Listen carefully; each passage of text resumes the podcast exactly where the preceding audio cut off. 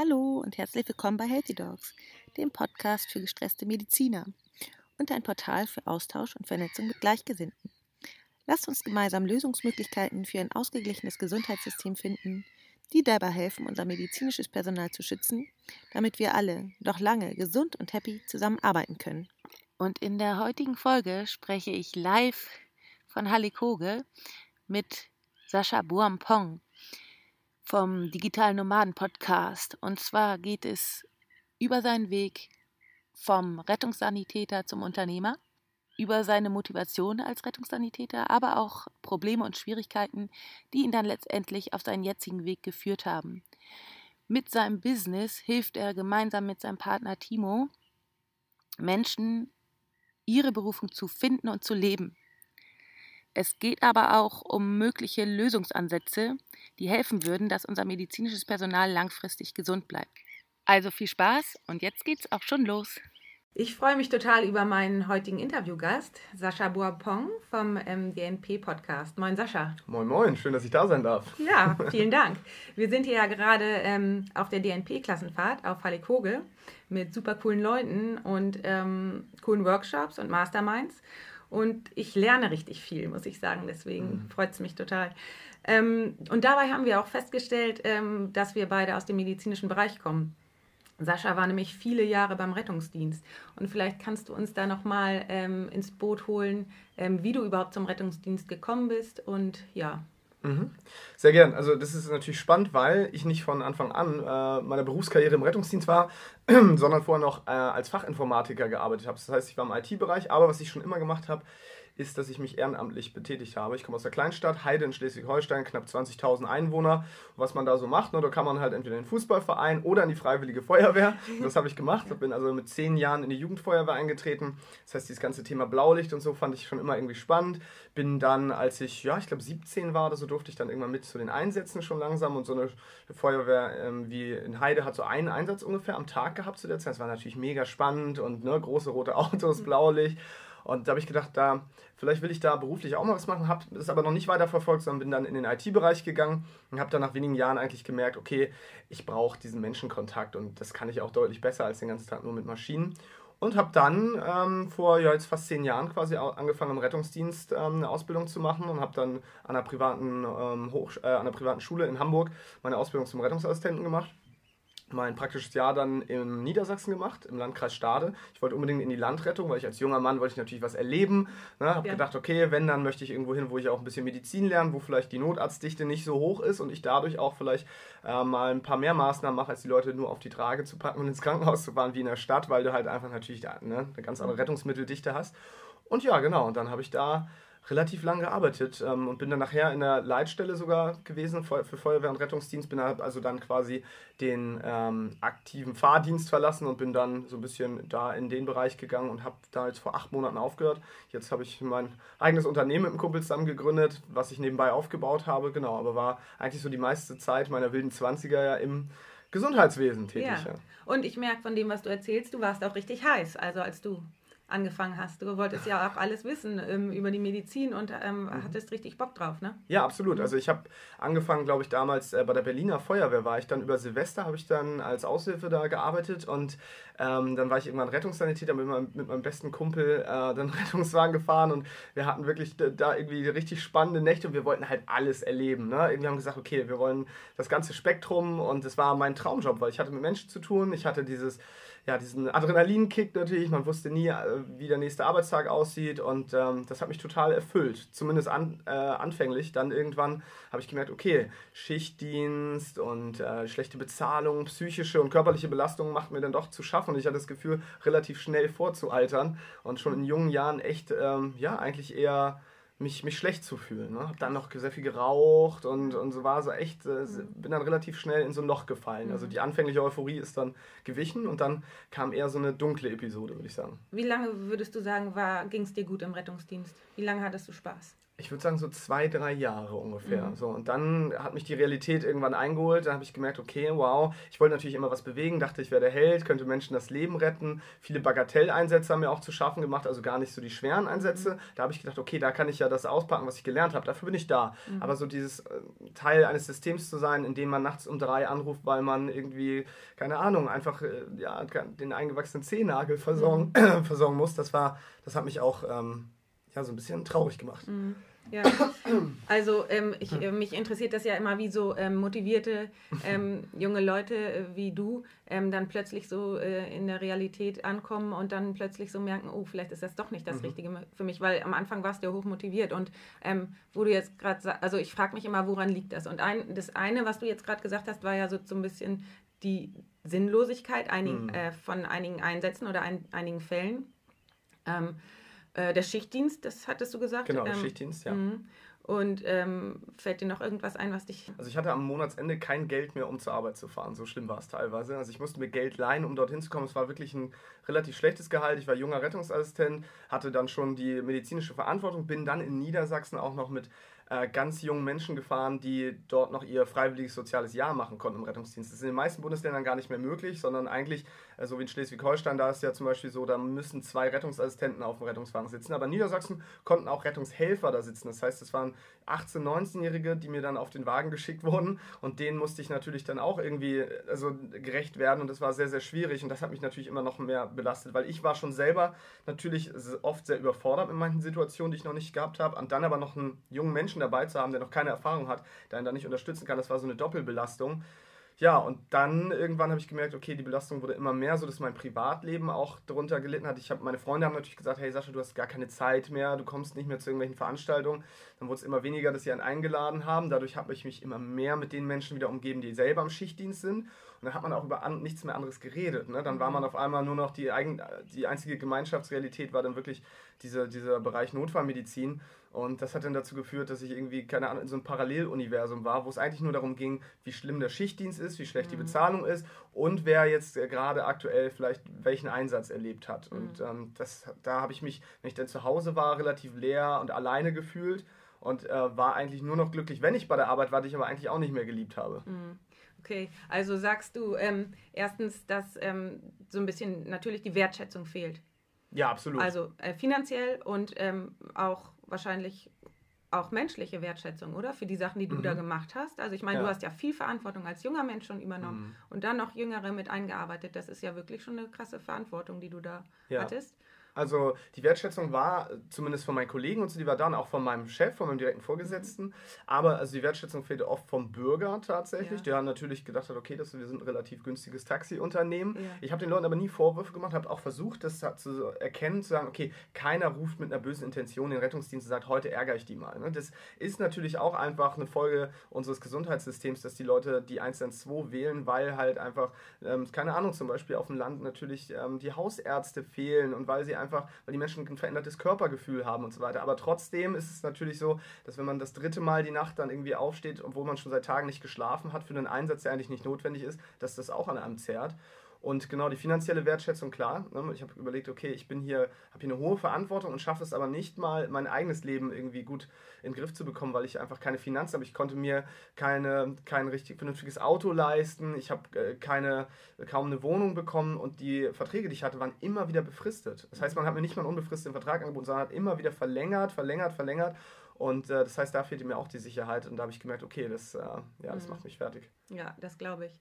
Also ähm, sagtest du ja auch, ähm, dass du dich da in der Zeit, ähm, hast du vorhin erzählt, in, so- wie so in, in so einer Blase gefühlt, hat, wo es, gefühlt hast, wo es immer nur um Rettungsdienst ging. Also Mhm. viel wurde ja wahrscheinlich auch dann negativ gejammert, sage ich jetzt mal. Oder Ja. wie soll ich sagen, jetzt schon wieder der Einsatz. Oder man kommt dann so in so eine Schleife von, von negativen Gedanken, Gefühlen.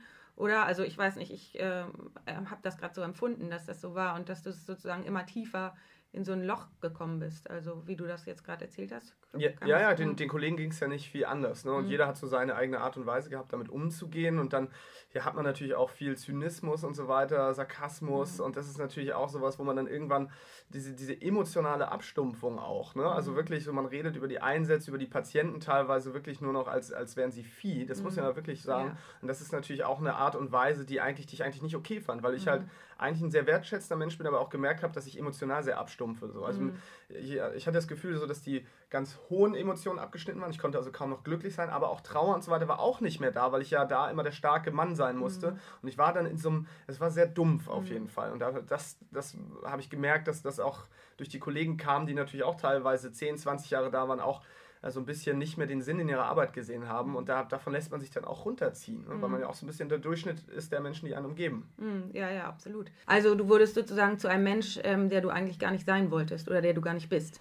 Ja, absolut. Ich war immer ein lebensfroher Mensch eigentlich ähm, und ähm, habe viel gelacht, habe viel Spaß gehabt. Das habe ich im Rettungsdienst letztendlich auch trotzdem noch weitergehabt. Aber ich habe gemerkt, dass ich schon ja, eher emotional immer mehr abstumpfte und gemerkt, dass, dass auch viele meiner alten Freunde, die jetzt nicht aus dem, aus dem medizinischen Bereich kommen, dass die natürlich auch gemerkt haben, Sascha, irgendwas ist mit dir, irgendwie bist du anders geworden. Ne? Und es war halt für mich schwer, also sowas wie, wie Empathie und Mitgefühl, das konnte ich vielleicht ganz gut spielen, in Anführungszeichen, im Rettungsdienst, aber ich habe das in Wirklichkeit eigentlich gar nicht mehr empfunden. Und das haben natürlich auch meine Freunde gemerkt und so weiter. Und äh, ich bin einfach zu einem Mensch geworden, zu dem ich nicht werden wollte. Und das, äh, ja, merkt man natürlich auch selber irgendwann, dass man sich da verändert. Aber es ist sehr, sehr schwer, da rauszukommen, wenn man weiterhin Teil des Systems ist. Mhm, absolut. Ich habe noch mal eine andere Frage. Ähm, woher kommt das, dass die Menschen ähm, bei kleinen Dingen den ähm, Rettungswagen rufen? Was glaubst du? Mm, Also ich glaube, es sind verschiedene Faktoren. Also es ist natürlich so, dass gerade ähm, die hausärztliche Versorgung sich einfach verändert hat. Und viele haben gar keinen Hausarzt, ist mir aufgefallen. Also haben Menschen auch gesagt, okay, ich habe gar keinen Hausarzt oder ähm, ja, unser Hausarzt, den wir hier hatten, der ist leider weggezogen oder sonst was, der ist nicht mehr da, die Praxis ist geschlossen, jetzt ist der nächste so und so viele Kilometer weiter. Dann haben wir ein verändertes Körpergefühl, die Leute ähm, hören nicht mehr so auf sich selbst und auf die Symptome, ähm, sondern googeln eher und äh, schauen dann, okay, ah, jetzt könnte es doch vielleicht irgendwie, keine Ahnung, der Milzriss sein, obwohl es eigentlich nur ein einfacher Bauchschmerz ist und ähm, rufen dann an und denken, sie hätten eigentlich schon ähm, die Diagnose und wünschen sich dann eigentlich nur den schnellen Transport. Dann haben wir natürlich noch Dinge wie, es fehlt ähm, an familiären Zusammenhalt. Früher war es so, man hat einfach seine Vorfahren gefragt, man hat die Mutti gefragt, die Omi, dann hat man bei Fieber gesagt, komm, wir machen noch Wadenwickel und probieren erstmal so ein paar Hausmittelchen. Das macht man heute gar nicht mehr, ne? das ist einfach gar nicht mehr üblich, sondern ja, man hat, das ist so diese Instant-Mentalität, so wie man eine Pizza bestellt, so kann man halt auch jetzt, ich möchte jetzt einen Rettungswagen, jetzt muss einer kommen und dann geht es darum, die Verantwortung abzugeben. Wir sind, viele sind nicht mehr bereit, Verantwortung zu übernehmen und sagen das auch ganz klar, ich möchte, dass hier nur mal einer kommt, sich das anschaut und die Verantwortung übernimmt, die möchte ich nämlich nicht übernehmen. Und das sind so ganz viele Faktoren, wahrscheinlich noch viel, viel mehr, ähm, die, die einfach dazu führen. Aber ich glaube nicht, dass die Menschen das ähm, aus einer bösen Absicht heraus machen. Es ist einfach so, glaube ich, dass ähm, sich das über Jahre so entwickelt hat. Und wenn man mit vielen Kollegen spricht, ähm, auch die schon länger dabei sind, dann merkt man, dass das eine Entwicklung ist, die, die kam so in den letzten 10, 20 Jahren so ganz schleichend, aber wurde jetzt, ist, glaube ich, exponentiell immer schlimmer geworden. Und ähm, da muss man sich natürlich fragen, okay, wie kann man das eigentlich stoppen? Ne? Ja, absolut. Ich glaube, ähm, dass da auch vielleicht die Medien eine äh, tragende Rolle spielen. Natürlich Mhm. ist es sehr, sehr schwierig ähm, zwischen Aufklärung und Angstmachung, sozusagen Angstmache im Internet, ähm, da zu differenzieren, weil auf der einen Seite will man ja ähm, über die Medien aufklären, wann ist es wichtig, einen Arzt zu rufen. Auf der anderen Seite ist es ja auch schwierig, dass man den Menschen dann keine Angst einjagt, Mhm. weil das ist ja das Schlimmste, finde ich, dass wenn die Menschen gleich bei ähm, Schmerzen oder so sofort an Herzinfarkt denken, ähm, dass diese negativen Gedanken eben in den Köpfen der Menschen sind und ähm, sozusagen dann auch direkt der äh, Griff zum Hörer des Telefons natürlich schneller äh, geschieht, als ähm, wenn man da eher Vertrauen hat, dass es auch eben was sein könnte, was von alleine wieder weggeht. Ne? Ja, ja, aber es ist halt genauso, wie du sagst, die Medien äh, sorgen natürlich auch dafür, durch diese Schreckensbilder und wir denken immer gleich an das Schlimmste, immer nur in Ja. Worst-Case-Szenarien. Alles fühlt sich so nah dran an durch Social Media. Wir sehen, okay, Angst, Krieg, Terror, das ist alles nah dran und wir sind halt sehr, sehr verängstigt und das führt dann dazu, dass die Menschen denken, okay, es ist, es ist immer gleich das Schlimmste und dann rufen sie an. Und ich habe dann irgendwann aber verstanden, okay, die Leute wollen weder Feuerwehr noch Rettungsdiensten, die wollen eigentlich, dass jemand kommt und so ein bisschen ihnen diese Hilflosigkeit, also die Menschen fühlen sich hilflos, dass jemand kommt und der übernimmt Verantwortung, der hat den Plan, der schaut jetzt nach und der entscheidet dann.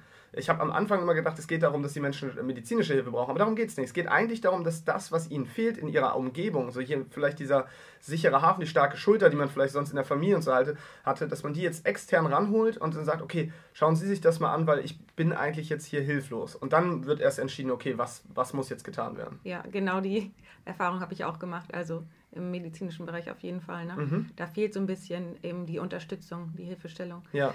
Ähm, ich wollte noch mal darauf hinaus, dass du sagtest, ähm, du hast auch ziemlich ungesund gelebt in der Zeit dann irgendwann. Mhm. Ähm, kannst du da noch mal drauf eingehen?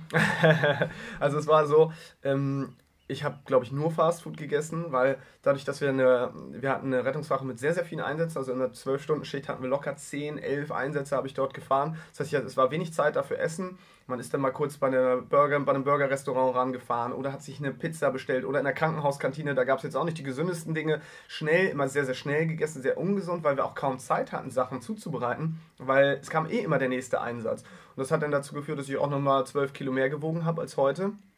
Mhm und dann überhaupt kein Bewusstsein mehr hatte für gesundes Essen, für gesunde Ernährung. Das war überhaupt nicht Teil meines, äh, ja, meines Lebens, weil ich dachte, okay, mir geht es darum, Essen ist für mich da, damit ich überlebe, ne, damit ich irgendwie die Kraft habe, gleich wieder stark sein für den nächsten Einsatz, sehr Kohlenhydrat- und fetthaltig.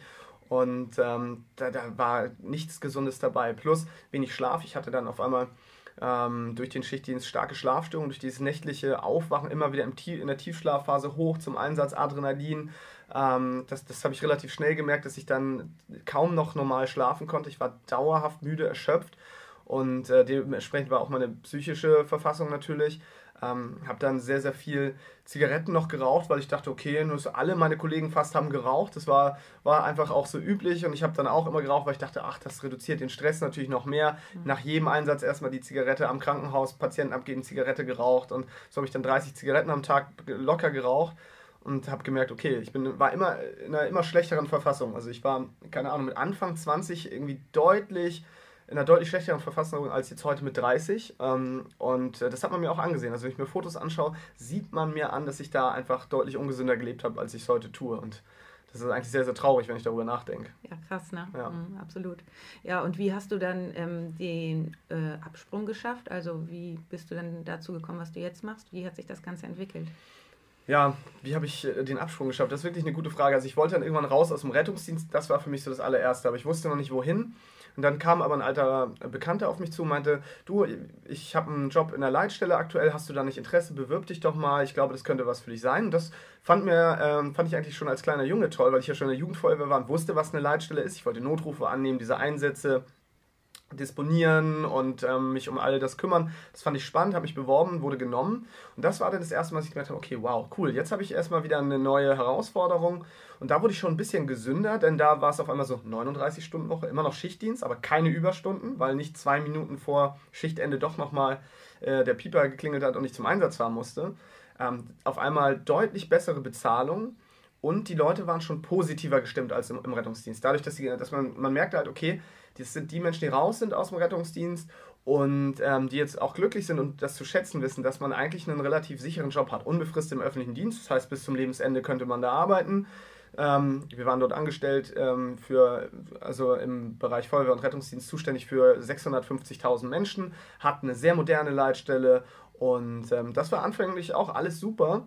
Aber auch da habe ich dann irgendwann wieder gemerkt, okay, es gibt Probleme, denn auch da ähm, war ich ja nicht raus aus dem System. Das heißt, ich hatte auf einmal ähm, hunderte Notrufe am Tag wieder von Menschen, die eigentlich ähm, nicht die 112 wählen sollten, sondern vielleicht, ähm, ja, keine Ahnung, zu dem Hausarzt gehen sollten oder die Probleme anderweitig selbst lösen.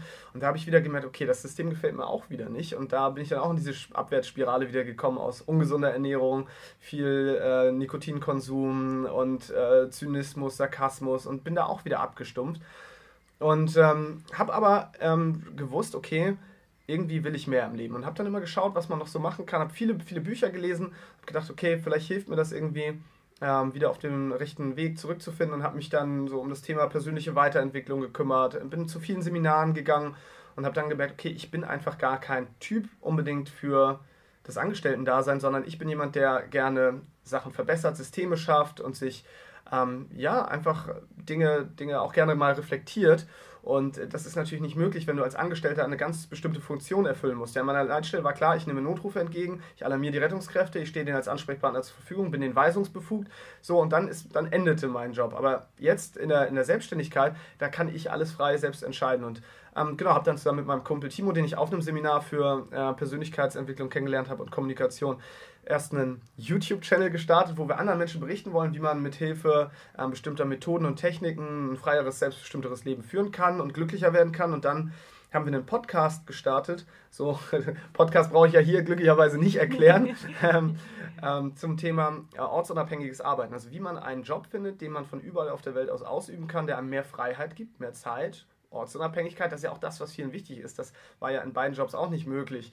Ähm, und genau, da helfen wir jetzt Menschen, ähm, einfach ein Leben zu führen nach ihrem eigenen Standard. Und äh, das ist inzwischen ein, ein, ernsthaftes Unternehmen geworden, was ursprünglich ein Hobby war, wo wir gesagt haben, wir wollen eigentlich Leuten nur so ein bisschen unsere Welt zeigen, was wir uns vorstellen, wie Arbeiten auch aussehen kann. Und jetzt gehören wir somit zu den erfolgreichsten Podcasts in Deutschland im Bereich Wirtschaft, Karriere. Nominiert für den Podcast des Jahres 2017, 2018 zweimal nominiert, waren in der Wirtschaftswoche im, äh, bei Deutschland Radio und sind irgendwie da jetzt mit so ein bisschen Wortführer einer ganzen Bewegung geworden. Und das ist natürlich schön, wenn man weiß, dass man das geschafft hat. Ja, absolut, toll. Und du strahlst auch, man merkt, dass das genau dein Ding ist. Und das ist immer so schön zu sehen, dass du so authentisch dabei bist. Also, und das äh, macht mich einfach auch happy, muss ich sagen. Dankeschön. Ja, und ähm, du ähm, und ihr veranstaltet ja auch ähm, solche ähm, Vocations wie hier jetzt ähm, die Klassenfahrt. Ähm, äh, da kommt wahrscheinlich in Zukunft auch noch mehr in die Richtung. Mhm. Genau, vielleicht kurz äh, dazu, was eine Workation eigentlich ist, weil das fragen natürlich auch viele. Es ist so eine Mischung aus Arbeiten und Urlaub machen, eine Work and Vacation. Also es geht eigentlich hier darum, Menschen zu helfen, ihre Leidenschaft zu finden, Ideen zu entwickeln, wie sie selber vielleicht ortsunabhängig arbeiten können und dann in Workshops und Gruppendiskussionen einfach mal sich mit Gleichgesinnten zu umgeben, um so das persönliche Ziel zu erreichen. Und das Hauptziel von den meisten hier ist es, ortsunabhängig arbeiten zu können. Und zwar jeder aus unterschiedlichen Gründen. Manche möchten viel reisen, wiederum andere sagen, ich möchte mehr Zeit mit meiner Familie äh, verbringen. Aber einfach zu sehen, okay, ich bin nicht alleine auf dieser Reise, ich habe hier Menschen, die ähnlich ticken, sich mit denen einfach mal auszutauschen in der Umgebung. Ich meine, wir sind hier auf Hallig-Hoge, hier ist es eine sehr reizarme Gegend, aber genau das führt auch dazu, dass man sich wieder auf das Wesentliche besinnt und auch vielleicht mal wieder so ein bisschen in sich geht und schaut, was ist da eigentlich. Und äh, genau, wir haben einfach gemerkt, dass das der Ort ist, wo die Veränderung stattfindet. Also nicht zwangsläufig Hallig-Hoge, sondern aber in der Offline-Welt. Ja, wir inspirieren mit unseren Interviews sehr viele Menschen, aber wo die wirkliche Veränderung stattfindet, ist, wenn man sich mit anderen Menschen umgibt und einfach merkt, okay, ich bin nicht alleine auf diesem Weg und Unterstützung findet. Und das war für Timo und mich auch das Wichtigste. Wenn wir uns nicht hätten, wenn ich Timo nicht hätte, dann würden wir heute hier nicht sprechen, weil er hat dafür gesorgt, dass ich auch sage, okay, ich gehe diesen Weg und ich schaffe es raus aus dem Angestellten-Dasein ähm, und genauso sorge ich wahrscheinlich dafür, dass er irgendwie da vorankommt. Wir haben uns gegenseitig gepusht und jetzt möchten wir, dass jeder Mensch auch andere Gleichgesinnte äh, findet, die einfach dabei unterstützen, sich zu befreien aus einem System, wenn man denn möchte. Wir ja. sagen nicht, dass wir sind ja nicht dogmatisch und sagen, jeder soll jetzt digitaler Nomade werden, was ja übrigens bedeutet, dass man mit Hilfe des Computers und des Internets von überall auf der Welt aus arbeiten kann. Das ist so dieses, der Begriff des digitalen Nomaden. Viele stellen sich da Menschen vor, die unter Palmen sitzen mit einem Laptop. Nein, es geht einfach nur darum, ortsunabhängig selbstständig zu sein oder ortsunabhängig zu arbeiten. Ähm, was man denn daraus macht, soll jedem selbst überlassen sein und Genau, das soll nicht jeder machen, das ist auch nicht äh, für jedermann, aber wenn man ein System verlassen möchte und sagt, ich möchte mein eigener Herr werden und möchte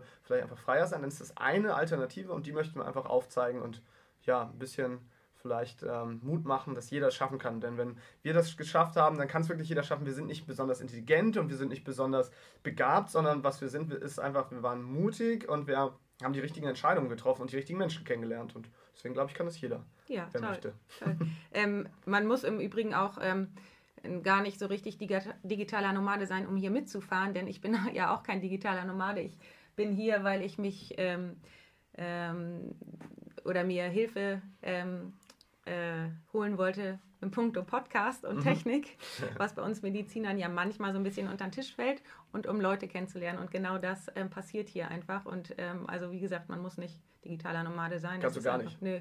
Dann bräuchte man ja auch nicht herkommen. Also es geht ja auch darum, ähm, überhaupt mal aufzuzeigen, okay, was gibt es so für Möglichkeiten. Ich glaube, es genau. ist mehr so ein Inspirationsding ähm, und nicht, ähm, hier sollst du herkommen, wenn du digitaler Nomade werden willst. Einfach auch wenn du dich nur beruflich verändern willst, bist du hier ja trotzdem richtig. Genau, genau. Ähm, und ich habe noch mal eine andere Frage. Hattest du irgendwann in, dem, in, der ganzen, ähm, in der ganzen Zeit auch mal Angst, Zweifel? irgendwas? In der Zeit jetzt, ähm, wo ich mich selbstständig gemacht Ja. habe. Mhm. Ja, ich würde sagen eigentlich jeden Tag. Also es ist bis heute noch so, weil ähm, wir in diesem Sicherheitsdenken eigentlich drin sind. Ne? Also ich hätte gern einen festen Job, dann ähm, was ist eigentlich mit der Rente? Das Gehalt kommt jeden Monat irgendwie pünktlich. Das habe ich jetzt natürlich nicht mehr. Ich bin verantwortlich für mich selbst ähm, und hatte richtig viele Existenzängste und teilweise gab es auch Zeiten, in denen ich kein Geld mehr hatte, um mir was zu essen zu holen, weil gerade am Anfang waren das natürlich neue Hürden. Aber was man auch nicht vergessen darf, jetzt kann ich ähm, auf einmal ähm, viel mehr verdienen als vorher. Das heißt, es ist ja nicht mehr gedeckelt. Nur als Angestellter wirst du nicht mehr verdienen als dein Chef, vermutlich nicht. Ähm, jetzt kann ich halt einfach freier und selbstbestimmter darüber entscheiden, wie viel Geld ich mache. Und ich weiß jetzt, ich habe eine neue Superkraft erlangt und das ist, ich kann selber für meinen Lebensunterhalt sorgen. Und das hat mir richtig viel gegeben.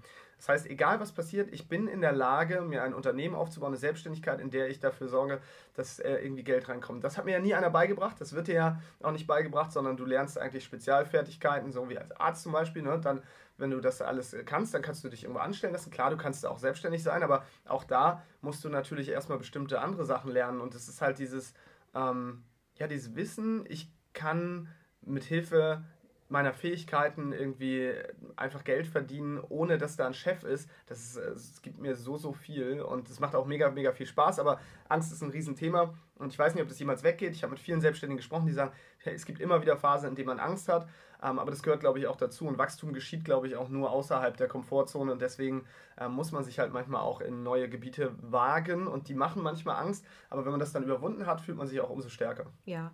Was hat dir denn äh, geholfen, im, sozusagen äh, an dich zu glauben, immer wieder ins Vertrauen zu kommen? Also A, andere Menschen, die mir gespiegelt haben, hey, du kannst das, du machst das toll, weil wir selber sind ja oft unsere härtesten Kritiker. Ne? Das heißt, wir haben so limitierende Glaubenssätze, ich bin nicht gut genug, ich schaffe das nicht.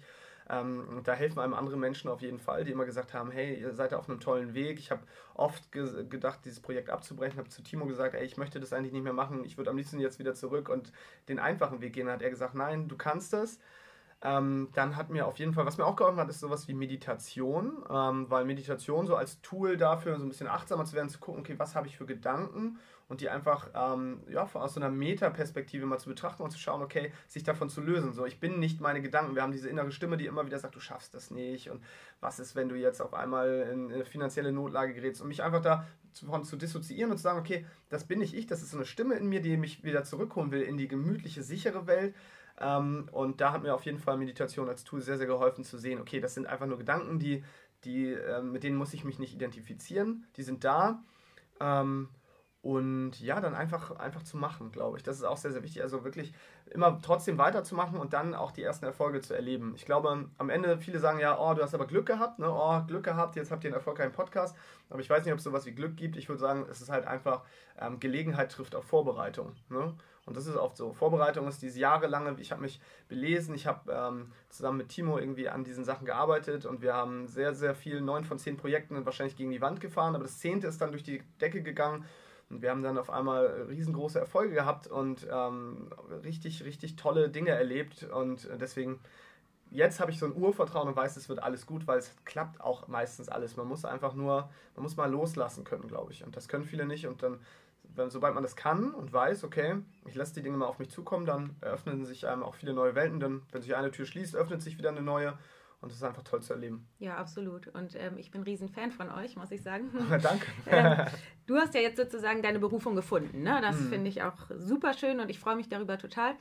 Jetzt ähm, nochmal, um zum Thema zurückzukommen. Ähm, es geht ja vielen Menschen im Rettungsdienst ähnlich wie dir. Ja. Was denkst du müsste passieren, damit solche tolle Menschen, motivierte Menschen ähm, wie du ähm, dem System erhalten bleiben?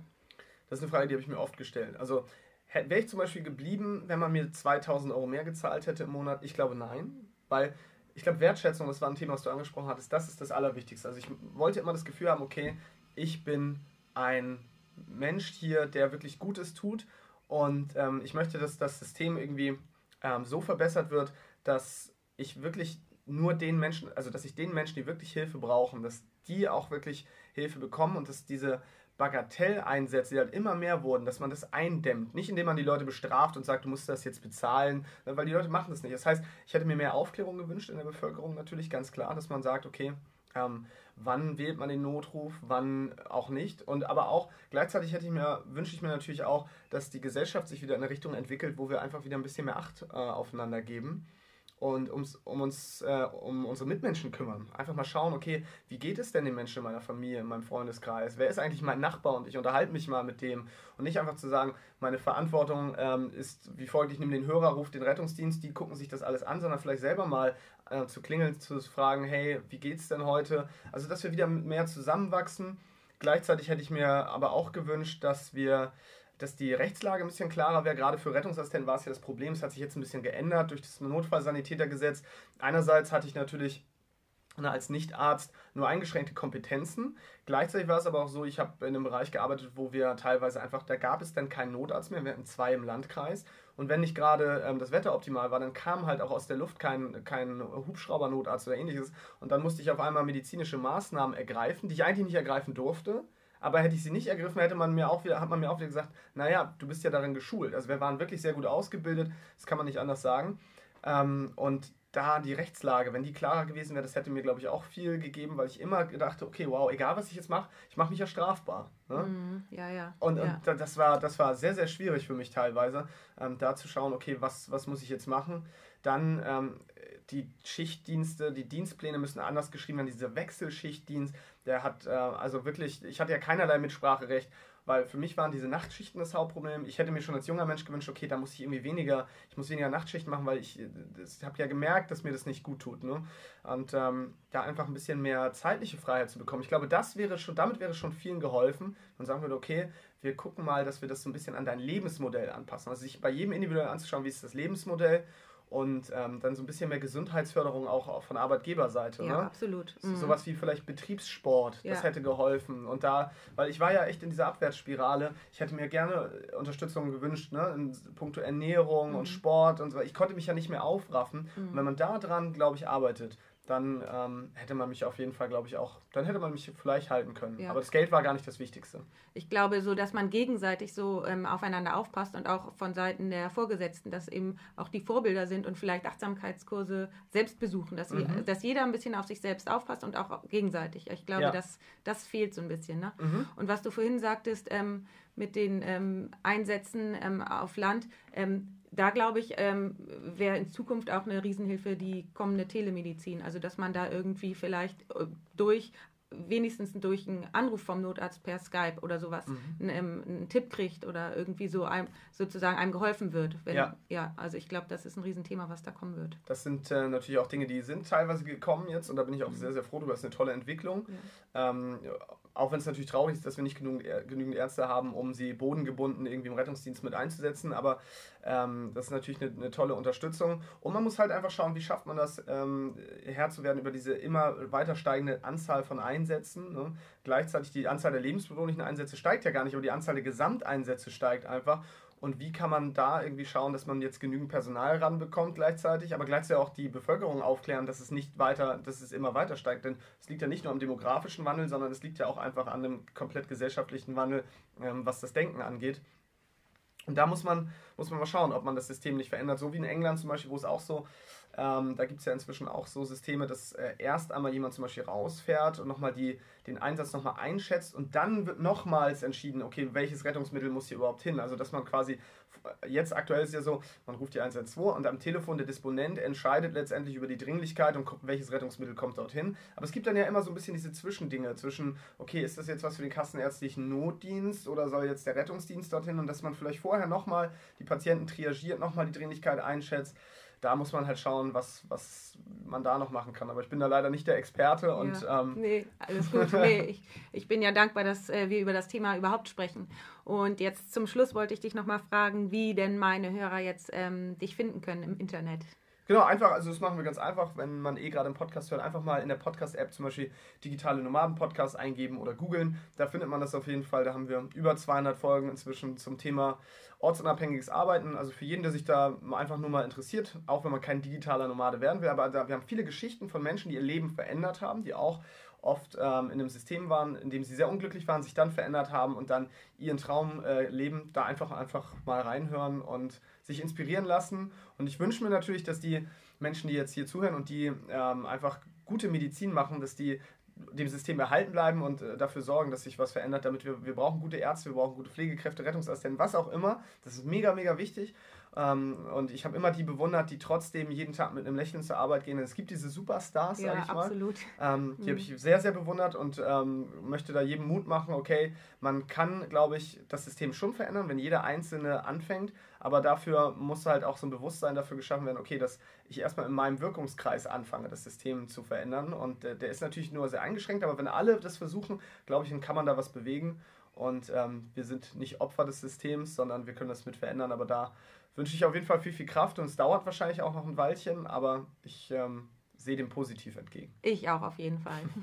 Gut, dann danke ich dir sehr fürs Gespräch und sag einfach erstmal Tschüss. Mach's gut und vielen, vielen Dank. Ja, danke auch. Ich hoffe sehr, dass dir dieses Interview gefallen hat. Und wenn ja, dann würde ich mich riesig freuen, wenn du auf Abonnieren klickst, ähm, denn dann wirst du keine Folge mehr verpassen. Und ähm, ja, wenn du es mit Freunden, Kollegen teilst und ähm, du kannst mich auch gerne kontaktieren per E-Mail. Und ich werde jetzt mal gucken, ob ich noch einen Augenblick raus kann. Und ähm, ich sage einfach alles Liebe, bleibt gesund, eure Tina.